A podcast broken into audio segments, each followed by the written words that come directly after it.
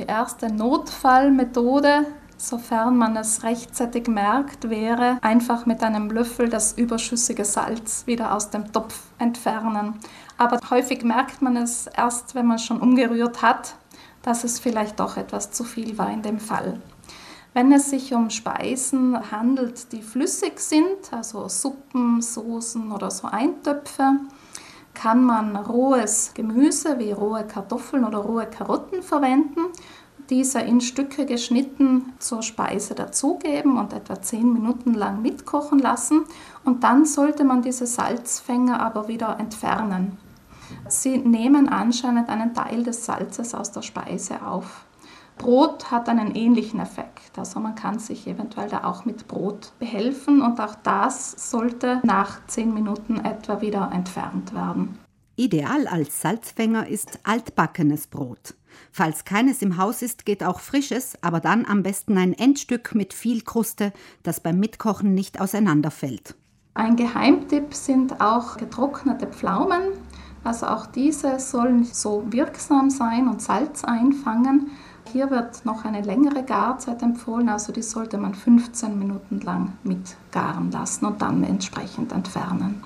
Flüssige Speisen, die zu viel Salz abbekommen haben, lassen sich auch problemlos verdünnen, am besten mit einer möglichst neutralen Flüssigkeit.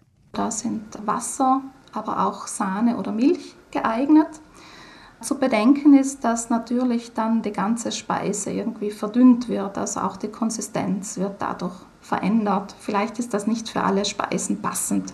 Um die Konsistenz dickflüssiger Speisen nicht zu verändern, eignen sich als Salzfänger auch cremige Milchprodukte mit möglichst neutralem Geschmack.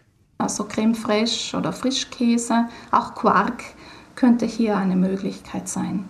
Man kann auch versuchen, den zu salzigen Geschmack durch einen anderen Geschmack ein bisschen zu kompensieren. Süß oder sauer könnte funktionieren, also beispielsweise etwas Honig zugeben oder sauer etwas Essig, etwas Orangensaft.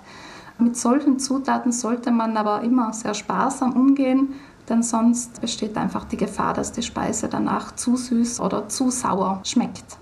Eine Methode, die garantiert funktioniert, gibt es auch. Sie braucht allerdings ihre Zeit. Man könnte die versalzene Speise noch einmal neu kochen ohne Zugabe von Salz und dann die versalzene Portion mit der ungesalzenen Portion mischen. Und dadurch sollte sich dann eben in der Mischung ein normaler Salzgehalt ergeben. Jetzt hat man natürlich dann mehr gekocht, als man benötigt für die Familie. Die Überschüsse kann man ein paar Tage lang im Kühlschrank aufbewahren, in einem Gefäß mit einem Deckel oder einfach schon portionsweise einfrieren für spätere Gelegenheiten. Mit dem Salz ist es ja so eine Sache. Im Durchschnitt verzehren wir in den Industrieländern eher mehr davon, als uns gut tut. Pro Kopf empfiehlt die Weltgesundheitsorganisation für Erwachsene am Tag ganze 5 Gramm Salz. Das entspricht in etwa einem gestrichenen Teelöffel voll. Für Kinder noch weniger, ihrem niedrigeren Energiebedarf entsprechend. Daher sind Tricks, um den eigenen Salzkonsum zu reduzieren, für alle empfehlenswert. Tatsächlich wird in vielen Ländern im Durchschnitt mehr Salz aufgenommen, als die Ernährungsgesellschaften empfehlen.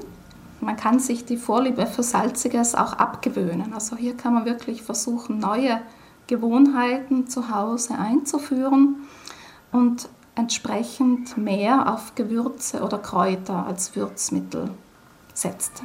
Kräutersalz ist eine Möglichkeit, äh, da ist äh, der Salzgehalt etwas reduziert im Vergleich zum reinen Salz durch die Zugabe von getrockneten Gemüsen oder Kräutern.